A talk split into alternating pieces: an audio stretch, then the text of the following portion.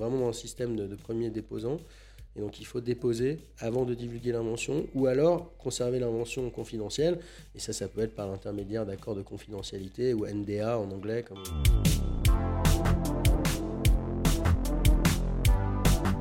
Space Avocat. Space Avocat. Le podcast. The podcast. Bonjour à tous et bienvenue à ce nouvel épisode du podcast de Space Avocat. Comme vous voyez, désormais, podcast vidéo et on tourne à la maison puisqu'on tourne effectivement au siège, au bureau de Space Avocat. Et pour cette première, euh, cette première prise de vue au bureau de Space Avocat, j'ai le plaisir euh, de recevoir Yannick. Yannick, bonjour. Bonjour Nouma, merci à toi de m'accueillir ici. Bah écoute, c'est un grand plaisir et, euh, et je suis très heureux de t'avoir aujourd'hui ici parce qu'on va parler d'un sujet qui est extrêmement stratégique.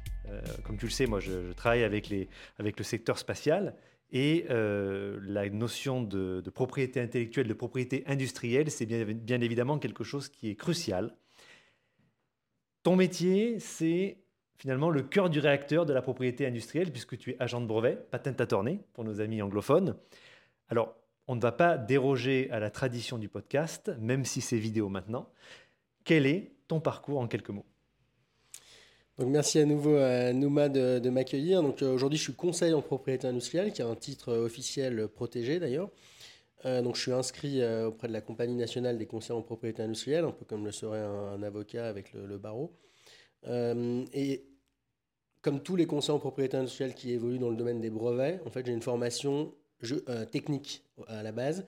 Donc je suis euh, ingénieur aérospatial, j'ai fait mes études aux États-Unis. Mais tous les spécialistes brevets conseillers en pays, euh, mention brevet, sont d'abord des ingénieurs. Ça, c'est quelque chose qui est important à rappeler.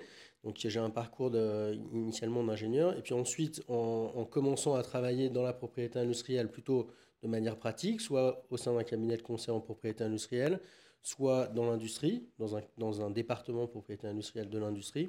À ce moment-là, on va développer d'autres compétences et on va se former sur les aspects juridiques du métier, euh, parce qu'en fait, effectivement, on va voir que le brevet, c'est un titre de propriété industrielle avec des, des implications juridiques. Et donc, euh, on a une formation juridique après cette formation technique de base qui nous permet quand même d'échanger avec les inventeurs, de comprendre de quoi ils nous parlent. Et, par exemple, moi qui, suis spécialiste plutôt aérospatial, ingénierie, euh, ingénierie avancée, euh, je ne vais pas euh, m'avancer sur des technologies bio, bio, biotech ou des choses comme ça. C'est quelque chose que je vais confier à un de mes, un de mes confrères. Donc, euh, ça, c'est juste sur le métier. Donc, bah, après, pour ma part, euh, euh, j'ai fait mes études aux États-Unis. Euh, j'ai travaillé sur des projets euh, de Boeing à l'époque, au cours de mes études au Florida Tech. Euh, et quand je suis rentré, j'ai fait un master en management de l'innovation et de la technologie à l'ESC à Toulouse. Euh, et j'ai eu l'occasion de rencontrer Jean-Marc Brunel, en fait, qui était mon mentor pendant une dizaine d'années, qui aujourd'hui est le, directeur pays du groupe Safran, euh, avec qui j'ai travaillé pendant plus de dix ans, en fait, d'abord chez, Airbus. Euh, où j'ai contribué à aligner le, le portefeuille brevet euh, d'Airbus avec sa stratégie d'innovation. Donc ça, c'est quelque chose sur lequel j'ai pas mal travaillé pour euh, essayer vraiment de faire en sorte que les brevets couvrent bien l'ensemble des technologies sur lesquelles Airbus investissait. Euh, et puis j'ai rejoint euh, Jean-Marc chez Safran en 2009 et de 2009 à 2014, j'ai dirigé le service brevet du groupe Safran.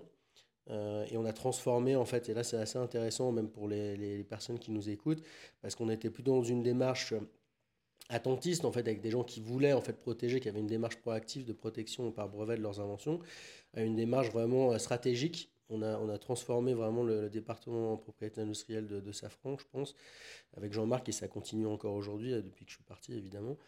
Euh, et, on a fait en sorte vraiment de, mettre la, stratégie brevet au cœur de la stratégie du groupe, euh, sachant que c'est d'abord une, une, société innovante, une société d'ingénieurs, le, groupe Safran, et ça, se, transpose en fait dans le portefeuille brevet qui maintenant devient très important et d'une qualité euh, extrêmement bonne.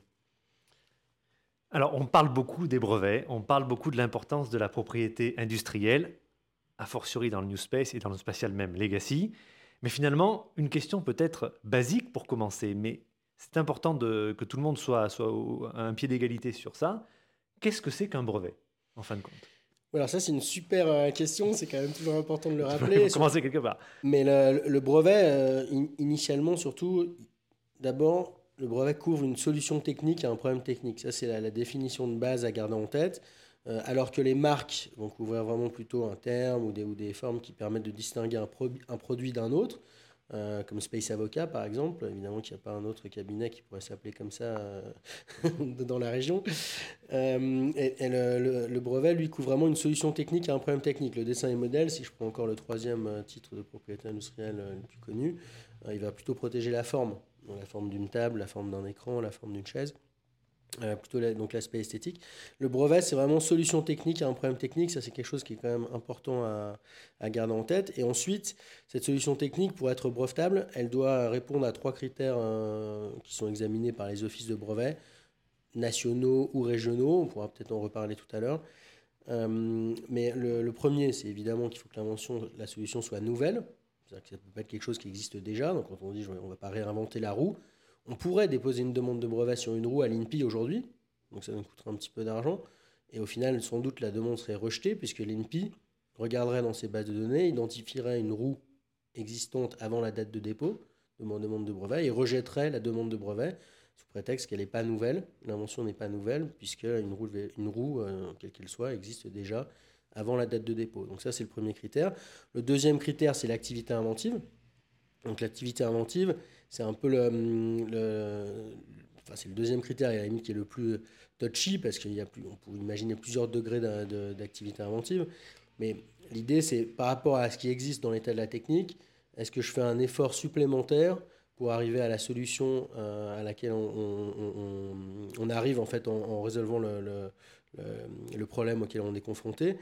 Et le dernier critère, qui est le troisième, qui s'appelle euh, l'application industrielle, il faut que les inventions soient susceptibles d'application industrielle. Ça, c'est surtout pour éviter des inventions euh, à énergie perpétuelle, par exemple, ou des choses qui ne font pas vraiment sens euh, physiquement. Et donc, typiquement, dans les domaines en fait, de- des, auditeurs de ce podcast, a priori, il ne devrait pas y avoir de problème sur ce troisième critère. C'est plutôt, ce serait plutôt potentiellement des problèmes de nouveauté ou d'activité inventive.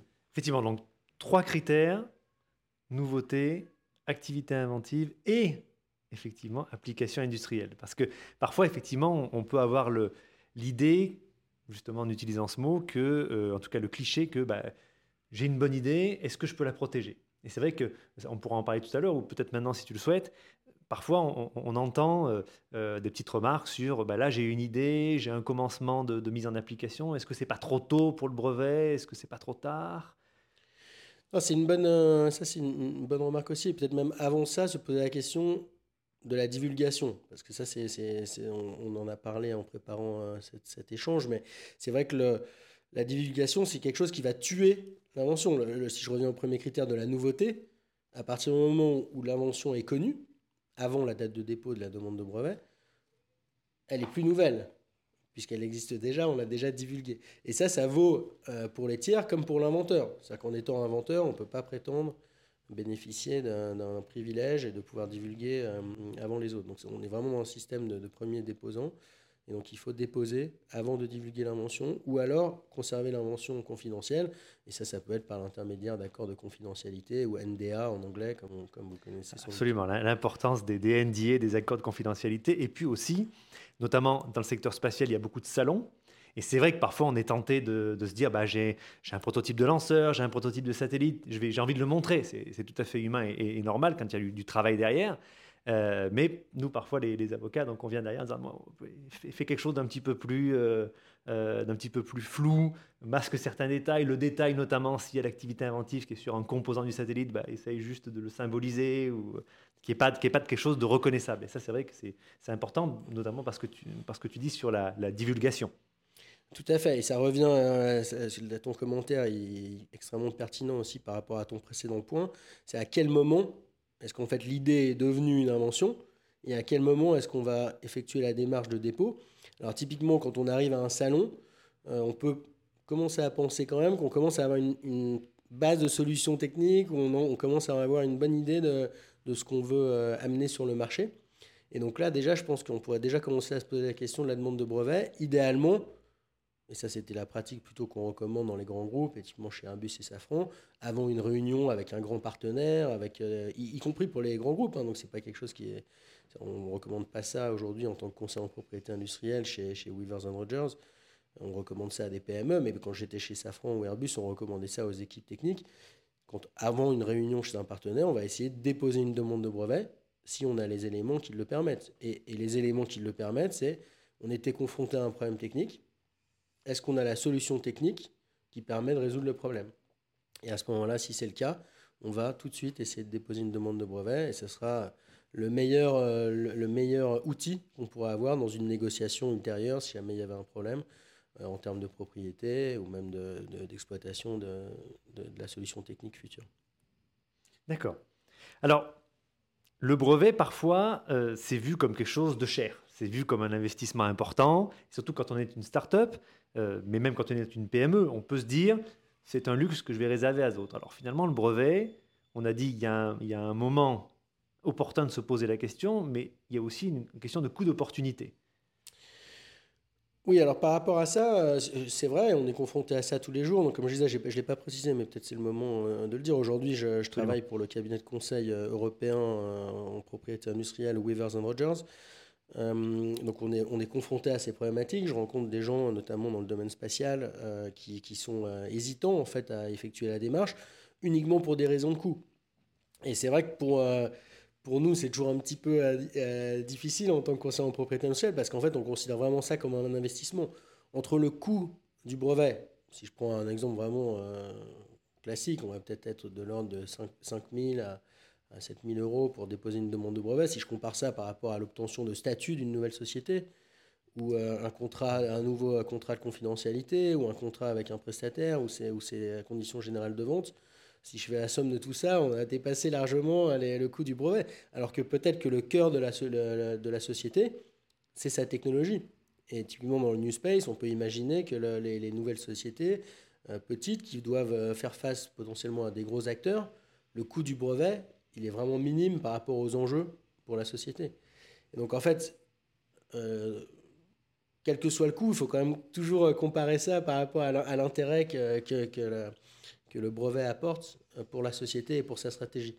Et, et ça, c'est quelque chose qui est aussi important, et peut-être qu'on le verra aussi au cours de la discussion, mais le brevet, c'est pas seulement, donc son rôle principal, au final, c'est qu'on va obtenir avec ce brevet un droit d'interdire, on va pouvoir empêcher les tiers de reproduire l'invention. Typiquement, quand on disait tout à l'heure avec les partenaires, avant d'aller dans une réunion avec un, un partenaire, de se protéger par brevet, l'idée, c'est que le tiers à qui on va échanger, avec qui on va échanger sur la solution, il ne pourra pas exploiter tout seul sans votre accord, la solution technique que vous lui avez apportée sur la table, puisqu'elle est protégée par brevet. Donc ça, c'est quand même le- la clé du, du rôle des brevets, c'est quand même d'abord un droit d'interdire. Et après, pour revenir à la stratégie, il a d'autres rôles. Euh, par exemple, puisque chaque, solution technique peut faire l'objet d'un brevet, on peut suivre l'évolution technologique dans un domaine uniquement en suivant l'évolution des dépôts de brevets. Ça veut dire qu'on peut savoir quelles sont les nouvelles technologies sur lesquelles un, acteur en particulier euh, travaille actuellement, puisqu'il va déposer des demandes de brevets sur le sujet.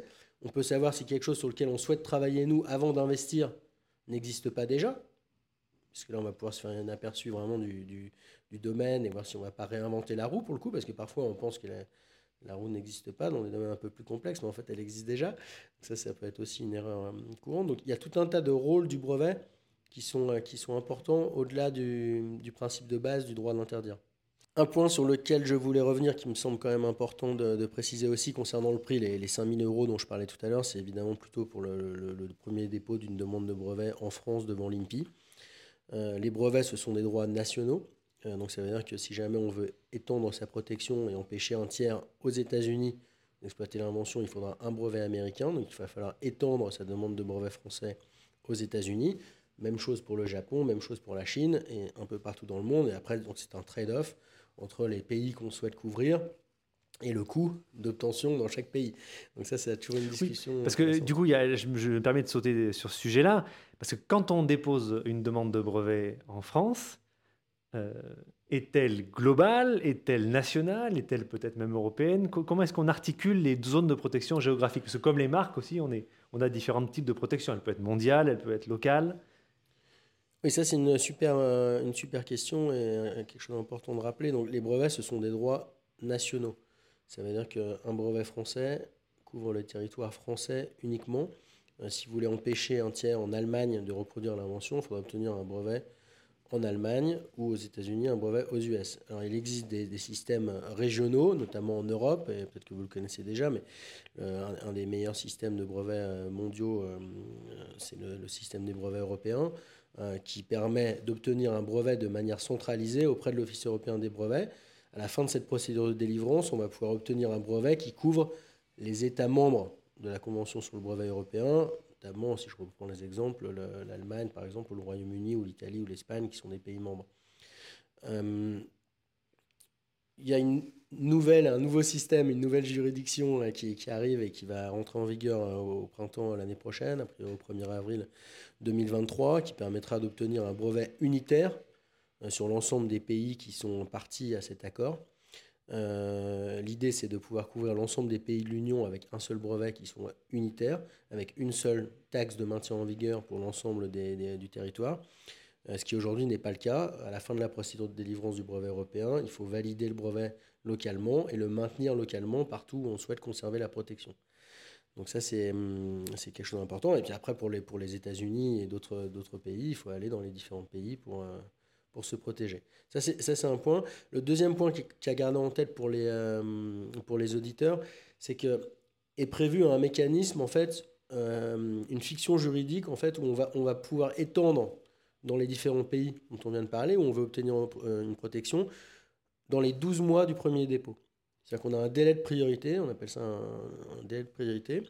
Euh, on a une, période d'un an où on va pouvoir réfléchir, en fait, est-ce que vraiment c'est ce qu'on veut étendre à l'étranger Est-ce que, ça vaut le- est-ce que ça vaut le coup d'étendre. Entre-temps, on va recevoir un rapport de recherche de l'Office, en particulier en France, dans, entre 7, euh, environ à 7 mois, on va recevoir un rapport de recherche de l'Office européen des brevets qui va permettre de, de faire une idée. Est-ce que mon invention est brevetable? Est-ce qu'elle va avoir euh, une couverture suffisamment large qui justifie que j'étende largement ou pas ma demande de brevet Et donc ça, on a, un an pour étendre. Et quand on va étendre à ce moment-là à l'étranger, euh, on peut aussi profiter d'une demande internationale qu'on appelle la demande PCT, euh, qui permet d'aller dans des juridictions et encore de reporter euh, les coûts pour l'obtention dans les différentes juridictions. Mais simplement dit, en fait, dans les 12 mois, on va pouvoir décider si on veut aller à l'international ou pas, à partir du moment où on a reçu un rapport de recherche, en bénéficiant toujours de la date de dépôt initiale. C'est comme si on avait déposé en même temps les demandes, internation- les demandes à l'étranger et la demande française. D'accord, donc en ce moment, au niveau purement européen, c'est en fait une facilité qui est octroyée par cette union, par ce délai de, de, de- de Non, priorité. le, le- le- le délai de priorité, c'est quelque chose qui est complètement reconnu C'est internationalement. revenu- D'accord. Euh, et donc, euh, je, enfin, je- sauf si je me trompe, mais euh, pour le coup, tous les pays reconnaissent ce droit de priorité. En fait, c'est les pays membres de la Convention de l'Union de Paris. D'accord. Je les connais pas tous par cœur, mais je crois qu'il y en a Il y en un quelques-uns. Donc, je pense pas qu'il y ait d'exception majeure dans notre domaine, en tout cas de- du spatial. Mais donc au niveau de l'Europe, là de ce que tu disais par rapport à cette juridiction unifiée, là on va maintenant plutôt vers un brevet qui serait du coup unique pour les, les États membres? Donc, ce qui se passe aujourd'hui, donc ça, c'est un sujet qui est vraiment d'actualité pour nous Mhm. et aussi quelque chose à- à- sur lequel les, les- les acteurs du domaine euh, se posent des questions en ce moment, puisque le système va entrer en vigueur. L'Allemagne devra- devrait ratifier dans le courant du mois de décembre en fait le, le- le- le trai- le traité, l'accord, euh, qui va le, en fait, lancer l'ensemble du processus et la juridiction unifiée des brevets et le brevet unitaire seront disponibles à partir du 1er avril 2023. Donc ça, c'est imminent. Euh, cette juridiction unifiée du brevet, elle a une, une vocation euh, assez simple euh, initialement. Euh, Aujourd'hui, en fait, comme les brevets sont des brevets nationaux, il se peut qu'un juge allemand décide qu'un brevet n'est pas valable, et donc il n'y a pas de contrefaçon potentiellement. Alors qu'un un juge français pourrait décider que le brevet est valable et il y a contrefaçon, et donc que le, le- contrefacteur pourrait euh, devoir payer des dommages et intérêts en France alors qu'il n'aurait pas à le faire en Allemagne. Donc l'idée, c'est vraiment d'harmoniser en fait ces décisions, qu'elles soient uniformes à travers l'ensemble des pays, de- des pays membres. Euh, D'ailleurs, que ce soit des brevets indépendants dans chaque pays ou un brevet unitaire. Le brevet unitaire, c'est clair, ça couvrira l'ensemble des pays. Donc là, la décision, elle sera forcément unique et elle Oui, parce ce brevet. Effectivement, pour que, les- pour que les choses soient, soient bien claires, il y a à la fois l'aspect contentieux une fois que les, les brevets ont été donnés, mais il y a aussi un brevet entre guillemets unique, unitaire, comme tu, comme tu disais que là, même si c'est l'INPI qui l'instruit, il est valable pour, euh, pour Donc, toute l'Union. Donc ce brevet unitaire, il ne sera pas délivré par l'INPI, il sera délivré par l'Office européen des brevets. En direct, d'accord. Voilà. Donc euh, la, la démarche pour obtenir un brevet à effet unitaire euh, couvrirait quasiment tous les pays de l'Union, initialement 17 États, Mhm. euh, mais là, ils ont, le nombre a, voc- a vocation à, augmenter jusqu'à couvrir l'ensemble des pays de l'Union européenne. Les seuls qui ne sont pas partis pour le moment, c'est l'Espagne et la Croatie. La Croatie n'était pas membre de l'Union européenne à l'époque de la signature des, des accords. Euh, donc ça, c'est quelque chose qui est en cours. Euh, le brevet unitaire, il est délivré par l'Office européen des brevets de manière centrale, de la même manière que le brevet européen aujourd'hui est délivré par l'Office européen des brevets. C'est simplement à la fin de la procédure de délivrance, au lieu de valider localement dans chaque pays, le titulaire du brevet européen va demander un effet unitaire. Et à ce moment-là, il va effectuer une démarche centrale auprès de l'OEB et qui va lui permettre d'obtenir la couverture sur l'ensemble du territoire. D'accord, donc au niveau, en tout cas, de la zone Europe, une facilitation sur la, gestion, entre guillemets, géographique de l'empreinte de son brevet. Euh, Potentiellement une couverture beaucoup plus grande, puisqu'en général, euh, les, les brevets, euh, les brevets européens, ils sont, va- ils sont validés plutôt dans peut-être de 3 à 6 euh, juridictions, typiquement. Ouais. Euh, évidemment, avec l'Allemagne, le, le Royaume-Uni et la France étant ciblés euh, principalement. Euh, là, tout de suite, on va obtenir une couverture beaucoup plus large. Donc, euh, je pense que l'intérêt, il, il est, il est là. Euh, Au-delà des décisions qui seront euh, uniformes, évidemment, forcément, parce qu'il n'y a plus qu'un seul brevet euh, qui couvre l'ensemble des, des- des territoires. Euh, et, une seule taxe quand même aussi, ça c'est quelque chose aussi important. Et, puis peut-être moins de traduction en fonction des pays ciblés. Oui, parce qu'effectivement, il y a, y, a y a plusieurs paramètres à prendre en compte. Et c'est vrai que parfois, quand on parle des brevets, typiquement, quand, euh, que ce soit du New Space ou encore une fois du, du Legacy, il y a une activité inventive qui est faite, il y a un projet qui est lancé, et on se rend compte qu'il y a une nécessité peut-être de protéger ça. Déjà, c'est une décision stratégique, protéger ou pas. Et ensuite, derrière, ce que parfois euh, on n'anticipe pas forcément, c'est que c'est un projet assez long terme, entre guillemets. Un brevet, euh, entre le, jour où on a pris la décision de demander le dépôt d'un brevet et la, date à laquelle on a véritablement le brevet euh, en actif dans sa société, il peut, avoir, il peut y avoir quand même un certain laps de, de temps à ce niveau-là. Tout à fait.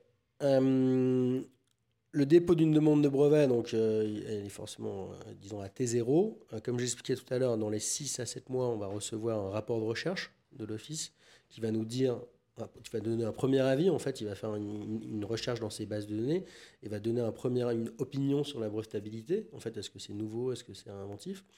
Et à partir de là, il va s'enclencher un examen, un échange en fait entre l'Office et le titulaire via son conseil en propriété industrielle. Et là, l'idée, ça va être de convaincre l'Office que l'invention est bien brevetable. Et potentiellement, ça peut impliquer de, réduire les revendications, reformuler un petit peu l'invention, si on peut dire, euh, de manière à ce que l'examinateur finisse par accepter euh, que l'invention soit brevetable. Mais parfois, il se peut que l'invention, la, portée en fait soit tellement réduite qu'elle n'a plus beaucoup d'intérêt pour le titulaire. Et à ce moment, on peut décider d'abandonner la procédure en cours d'examen, ce qui est aussi une possibilité. Euh, et d'ailleurs, ça a aussi un impact sur les coûts, je signale, parce que parfois, si jamais on veut se battre à tout prix, bah forcément, ça coûte plus cher que si à un moment on est prêt à abandonner parce que ça devient très compliqué. Donc ça, c'est quelque chose aussi à, à- à garder en tête. Donc, au bout de 6-7 mois, on a cet avis sur la brevetabilité. On doit étendre dans les 12 mois. Là, à ce moment-là, potentiellement, souvent, on va faire appel à la procédure PCT dont je parlais tout à l'heure. La procédure PCT, elle permet de, de, faire une demande de brevet international. Donc, c'est le, le principe du PCT, c'est le, le principe d'une demande de brevet internationale qui est examinée à nouveau centralement, euh, potentiellement par le même office des brevets. Typiquement pour les Français, souvent, c'est l'Office européen des brevets qui va à nouveau effectuer cette recherche internationale. Il se peut qu'on ait modifié les revendications entre-temps, donc elle peut avoir un avis un petit peu différent de ce qu'elle avait initialement au niveau France. Ensuite, euh, dans les 30 mois, 30 à 31 mois, il faut entrer en phase nationale, c'est-à-dire que cette demande de brevet international, elle va devoir cibler les différentes juridictions où on veut obtenir notre protection. Typiquement, ça peut être US. À ce moment-là, on peut rentrer en phase européenne, au niveau européen. Euh, Japon, Chine, pour donner un exemple typique. Et à ce moment-là, va s'enclencher dans chaque, chacun chacune de ces juridictions, euh, pays ou juridiction pour l'Office européen des brevets, un examen à nouveau, et ce qui va impliquer des échanges encore entre l'Office et le titulaire pour justifier ou pas de délivrer un brevet sur l'invention. Et donc la, logique, pour revenir à ce qu'on disait tout à l'heure, c'est que le- le- l'État n'a pas intérêt à délivrer un titre de propriété sur quelque chose pour lequel le- le- le- l'acteur économique ne le mériterait pas. Donc le, le rôle de l'office, c'est de ne pas délivrer un brevet qui sert à rien. Et donc c'est là où on peut avoir des, discussions sur la qualité du système des brevets, la qualité du brevet. Est-ce que, est-ce que, finalement, est-ce que ça, si on a des brevets qui couvrent des choses qui semblent complètement farfelues ou qui existaient déjà, ça fait pas sens pour personne. Donc l'idée des offices, et notamment à l'Office européen des brevets qui est reconnu comme étant assez qualitatif, c'est de ne délivrer des brevets que pour des choses qui méritent quand même d'obtenir un brevet et d'avoir un droit particulier sur l'invention. Oui, parce qu'un brevet, c'est quand même pas rien. Il faut quand même rappeler que c'est un monopole qui est, qui est délivré pendant un certain nombre d'années. Alors, en échange, bien sûr, d'une divulgation, mais il y a quand même d'ailleurs une protection qui est, qui est très importante. Tout à fait, tout à fait. Et ça, c'est un élément aussi important à rappeler. Le, le- le système des brevets, le principe, c'est de. Euh, historiquement, en fait, les gens avaient tendance à garder tout secret, en fait. hein. Peut-être qu'on pourra en reparler d'ailleurs dans le cadre de la notion entre euh, brevet ou secret. Euh, mais, traditionnellement, on gardait tout secret. Et, on- en fait, le, fait de garder chacun ses- ses innovations de son côté ne permettait pas tellement à la science d'avancer aussi vite qu'on pouvait l'espérer. Et le principe du brevet, ça a été d'instaurer un droit, un monopole en fait d'exploitation en échange de la divulgation. Donc toutes les demandes de brevets, elles sont systématiquement publiées à 18 mois du premier dépôt. Et tout le monde peut accéder à cette information-là. C'est- la contrepartie en fait du monopole d'exploitation. Et en échange de ça, donc tout le monde a accès à l'invention, donc tout le monde peut en profiter, commencer à l'analyser, et on va faire progresser la technique beaucoup plus vite que si on, chacun gardait ses inventions de son côté. Donc c'est vraiment le principe. Et j'ajoute un deuxième point derrière qui va un peu dans ce sens, c'est que quand on a déposé une demande de brevet, il faut payer des annuités de maintien en vigueur. C'est-à-dire qu'il va falloir qu'on maintienne en vigueur les titres, et ces titres, euh, pour les maintenir en vigueur, donc on paye une, annuité, qui, elle, un peu euh, contre-intuitivement, elle va augmenter dans le temps. C'est contre-intuitif parce qu'en fait, elle a sans doute plus de valeur au départ, parce qu'elle est nouvelle et elle est, elle est pas obsolète, je dirais, alors qu'à la fin, alors qu'elle est obsolète, l'annuité pour la, pour la maintenir, elle, est très importante. Là, l'idée, c'est évidemment de, de pousser le titulaire à abandonner le brevet, à arrêter de payer, parce que ça coûte de plus en plus cher. Et comme ça, l'invention tombe dans le domaine public. Et à ce moment-là, tout le monde, non seulement maintenant, ils peuvent la lire et comprendre ce que les autres font, et peut-être trouver des solutions alternatives, faire progresser la technique, mais commencer à exploiter potentiellement la solution sous réserve de droits, d'autres droits qui pourraient protéger des, améliorations des- ou des perfectionnements. Donc, le brevet, c'est finalement un investissement qui peut naturellement être très rentable, mais c'est un investissement quand même sur le long terme. C'est-à-dire que on a déjà un certain nombre d'années pour obtenir un titre définitif. On a avant ça toute une stratégie à élaborer, euh, notamment avec l'avocat, avec toi, pour savoir si est-ce qu'on fait ça qu'en France, est-ce qu'on fait toute l'Union européenne, est-ce qu'on va dans d'autres marchés, etc. Donc ça, c'est un peu un alignement des planètes entre le, le juridique, la propriété industrielle, puis après toute la direction financière, toute la direction euh, marketing, innovation, etc. Tout ce que veut faire vraiment l'industrie. Et puis il y a la- l'après, parce qu'une fois qu'on a notre titre, il faut aussi l'entretenir, sachant que euh, ça peut, voilà, il y, a- cette- gradation euh, au fur et à mesure des années où on l'a en portefeuille. Tout à fait. Et puis euh, en, ayant toujours en tête de se poser la question est-ce que je le maintiens Est-ce que je le maintiens pas? Donc c'est vraiment le portefeuille brevet, c'est quelque chose de vivant. Euh, la stratégie dont tu parles, la stratégie propriété industrielle, en fait, on c'est pas le, conseil en pays qui va la déterminer. Nous, on est vraiment des, conseils, c'est-à-dire qu'on va accompagner en fait nos clients. L'idée, c'est plutôt pour le, le, le, CEO ou le, le- le responsable technique de réfléchir à, leur stratégie globale. Qu'est-ce qu'ils veulent faire sur le marché? Où est-ce qu'ils veulent intervenir? Où est-ce qu'ils veulent agir? Quels sont leurs concurrents? Et à partir de là, on va décliner cette stratégie globale via les outils en fait de la qu'offre la, la- la propriété industrielle. Donc les, les brevets, si on les étend, euh, qu'est-ce qu'on en fait? Est-ce qu'on dépose beaucoup ou peu, mais de manière très qualitative? Donc ça, c'est des choses vraiment à définir et qui peuvent vraiment dépendre euh, des sociétés et des stratégies de chacun. C'est vrai qu'on, ce que tu disais par rapport à la, nécessité aussi de monitorer ce qui se passe sur les, le marché, des, enfin, le forum des divulgations. On voit souvent, alors notamment dans les, dans les télécoms, hein, Apple euh, est scruté. Euh, chaque brevet qui est déposé par Apple, toute la presse spécialisée reprend en déco en disant ah, bah, il y a un nouveau connecteur, il y a une nouvelle, une nouvelle caméra, donc forcément ça va impacter les nouveaux iPhones. Et c'est vrai que c'est quelque chose, alors bien sûr de manière beaucoup moins grand public, mais tout aussi stratégique qui est, fait dans le secteur spatial. Il y a une vraie intelligence du, euh, brevet, entre guillemets. Alors, complètement, ça c'est vraiment un élément euh, hyper important. Euh, moi j'ai été formé, donc, comme je disais, avec Jean-Marc Brunel, qui est aussi un grand fan de ça, mais on est persuadé, on l'a démontré en fait, à la fois chez Airbus et chez Safran en particulier, que l'apport de l'information brevet est essentiel pour se positionner sur son marché. En fait, en analysant précisément ce que font les concurrents, dans quel domaine ils, travaillent, euh, quels sont les sujets peut-être sur lesquels nous, on n'est pas présent, alors que d'autres le sont, où il y a des nouvelles technologies qui émergent en provenance d'un concurrent en particulier. Ça, c'est tous des signaux qu'on perçoit via l'information brevet et qui sont essentiels à remonter dans le cadre d'une veille, je dirais, d'une intelligence économique plus globale, parce que ce sont des signaux euh, parmi d'autres. Euh, Il peut y avoir des signaux des commerciaux, du marketing, d'autres choses, des clients à propos de la concurrence. Mais, mais euh, cette information brevet, elle est vraiment essentielle. Et vraiment d'avoir une bonne idée du panorama euh, à la fois technologique et concurrentiel, pour moi, ça me paraît une chose essentielle pour tous les acteurs euh, innovants, en fait, hein, tous ceux qui, qui sont amenés à évoluer dans un domaine technique. Alors, l'entretien passe, passe très vite. C'est vrai que c'est extrêmement stratégique et important ce que tu dis. Il y a en France et en Europe une vague New Space. Quels seraient euh, tes conseils? Alors peut-être les, erreurs à ne pas connaître, à, ne pas commettre quand on est euh, une jeune entreprise innovante et qu'on a des idées, qu'on a potentiellement des applications industrielles avec, une, euh, avec les paramètres de nouveauté. Quand on commence à détecter ça, est-ce qu'il y a des, un peu des, choses à faire des choses à ne pas faire que tu pourrais recommander?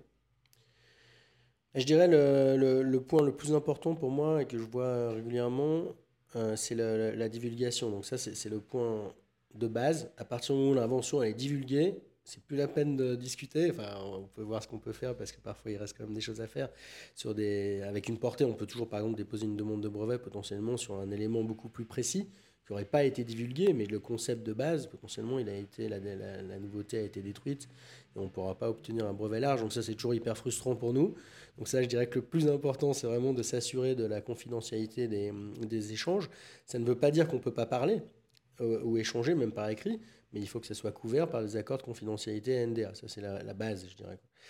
Euh, ensuite, le, deuxième point, moi, qui me semble important, c'est quand même de vraiment garder en tête en fait l'objet de ces sociétés. Pour moi, l'objet, la, la plupart des sociétés que je rencontre dans le secteur, c'est des sociétés innovantes, c'est-à-dire qui ont des solutions techniques, a des problèmes techniques, donc c'est le cœur de leur métier, c'est brevetable en fait.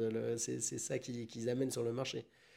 Et donc de se poser des questions de coût, euh, de leur, euh, on parle donc de, de 5000 euros, et puis évidemment si on fait le, la, projection sur plusieurs années, ça peut tout de suite faire un petit peu peur quand on prend les, les différentes juridictions. Mais par rapport aux enjeux, c'est- minime. Si jamais euh, l'idée d'une de société, c'est d'amener une solution technique sur le marché, si elle n'est pas protégée par brevet, n'importe quel tiers qui la trouve intéressante peut reproduire l'invention. Donc, à part à mettre en place des accords particuliers avec tous les acteurs, ce qui paraît assez un peu im- improbable, euh, la seule manière de se protéger et de sécuriser son investissement, et là on peut tout de suite penser après au levée de fonds, des choses comme ça, euh, si jamais l'investissement n'est pas sécurisé, la technologie n'est pas sécurisée, il n'y a pas de raison, enfin quelqu'un qui mettrait de l'argent, beaucoup d'argent dans une société, si quelqu'un peut lui peut piquer l'idée, enfin la solution technique, pour le coup pour être plus précis, euh, aussi facilement parce qu'elle n'est pas protégée par brevet, euh, le, le risque peut être trop important pour un investisseur et il va décider de décliner l'investissement alors qu'une demande de brevet aurait pu être euh, résou- résoudre le problème hyper simplement. Donc ça c'est quelque chose de très important. Euh, et un troisième élément peut-être, euh, ça serait l'idée de, ces, euh, landscapes ou ces panoramas brevets en fait, technologiques et concurrentiels sur son marché pour savoir où on met les pieds et comment nous on veut se positionner par rapport aux concurrents et aux acteurs. Eh bien, écoute, euh, il y a eu beaucoup d'informations qui ont été données déjà pour ce, premier épisode euh, consacré au brevet. On a, pu en parler à, plusieurs reprises. Euh, Je pense que c'est extrêmement important pour les auditeurs du podcast de, d'avoir un peu cette, petite notion de, propriété industrielle vue sous cet angle pratique, parce qu'effectivement, tu es un praticien. Et on voit que parfois, quand l'avocat vient et vous dit ah ben, il, faut signer, il faut signer un NDA, on dit Ah ben, encore une signature, ça sert à rien. Voilà, là on voit vraiment l'exemple euh, pratique que ça sert à quelque chose, ça sert à vous protéger des éventualités euh, futures, notamment peut-être de déposer un brevet, sachant que ce brevet lui-même c'est- est issu de toute une stratégie qui est à la fois une stratégie de coût, une stratégie d'opportunité, une stratégie géographique aussi. Je voulais te remercier pour, euh, pour ces quelques premières informations que tu as pu donner. Je me permettrai de te réinviter pour, euh, euh, d'autres épisodes. Ça serait peut-être intéressant que les, auditeurs du podcast puissent mettre en commentaire des sujets qui les intéressent en particulier, que je pourrais peut-être te faire remonter. Ça peut être, intéressant d'avoir cette, discussion un peu plus au long cours, vu la criticité du sujet pour l'industrie spatiale en France. Avec plaisir, et, et surtout que dans le domaine spatial, il y a plein de, de questions qui se posent. On n'a pas trop abordé spécifiquement par rapport aux problématiques spatiales, mais c'est vrai qu'aujourd'hui, évidemment, le droit de propriété industrielle, c'est droits nationaux, donc on va pouvoir empêcher un contrefacteur qui fabrique dans un pays, aux US si on a un brevet US, ou en France si on a un brevet français, euh, se pose des questions assez intéressantes euh, liées au space manufacturing, par exemple. Alors, quel droit de propriété industrielle s'appliquerait à des solutions qui sont développées euh, et fabriquées dans l'espace? Ça, c'est une question ouverte. Et je laisse tout le monde réfléchir sur la, sur la question. C'est vrai que c'est un très grand sujet, d'autant qu'en plus, en France, en Europe, mais dans le monde, mais c'est vrai qu'en France, il y a beaucoup d'initiatives portées par diverses entreprises, quelle que soit leur taille, sur le in-space manufacturing. Voilà, la question de la propriété, entre autres, euh, plein d'autres euh, problématiques, effectivement, est- est prégnante. Oui, ou la mise en œuvre d'un procédé breveté dans l'espace par cet intermédiaire. euh, Je ne sais pas quel droit s'appliquerait, mais Là, c'est une grande question et ça donne lieu à de grandes analyses, mais effectivement, ça peut, ça peut donner lieu à, à- à des échanges futurs. En tout cas, merci beaucoup pour ta présence. merci à toi, Nouma, Et puis, et au plaisir. à très bientôt. Au revoir. Si vous souhaitez obtenir de plus amples informations sur ce programme ou si vous avez besoin de services juridiques, vous pouvez contacter le Dr Numa Isnar par courriel à l'adresse contact@numaisnar.com. If you want more information about this program or need legal services, you can contact Dr. Numa Isnerd via email at contact at.